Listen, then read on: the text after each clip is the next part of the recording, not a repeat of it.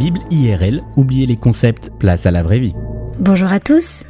Si vous vous êtes déjà lancé dans des travaux de rénovation, je ne vous apprends rien en vous disant que ce genre d'activité nous réserve parfois de sacrées surprises.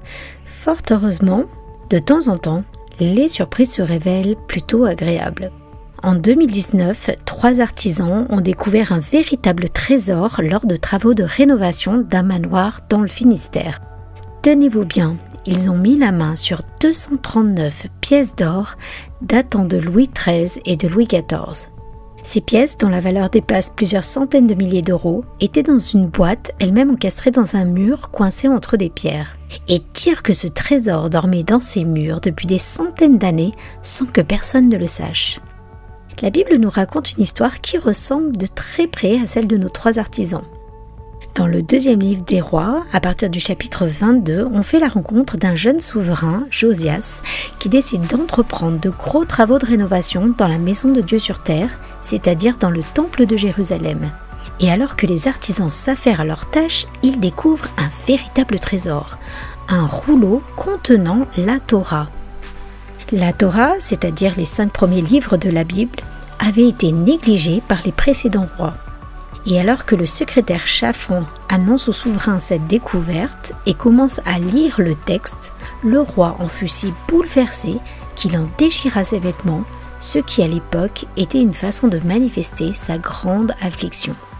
Josias venait d'être convaincu de péché, c'est-à-dire qu'il venait de réaliser que sa façon de vivre n'était pas à la hauteur des attentes de Dieu. Il venait de comprendre que son comportement avait offensé le Dieu d'Israël, le Dieu d'amour, de paix et de justice. Et dans les larmes, il demande pardon à Dieu. C'est ce que la Bible appelle la repentance. La parole de Dieu nous dit en Jean 16, verset 8, que c'est le Saint-Esprit qui convainc le monde de péché, qui pousse à la repentance. Cela signifie que si vous avez déjà réalisé que votre façon de vivre n'est pas à la hauteur des exigences de Dieu et que cela vous a attristé, alors j'ai une bonne nouvelle pour vous vous avez été touché par le Saint-Esprit. Dieu cherche à vous parler, et cela peut être depuis des années.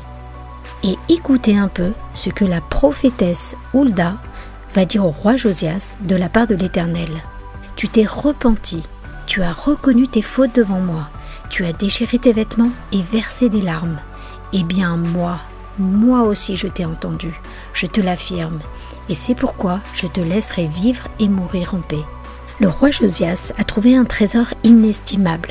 Le vrai trésor, c'était d'avoir été pardonné par Dieu, d'avoir rétabli cette relation d'amour et de confiance avec le Créateur. Et ce trésor peut se résumer en un mot, le mot paix.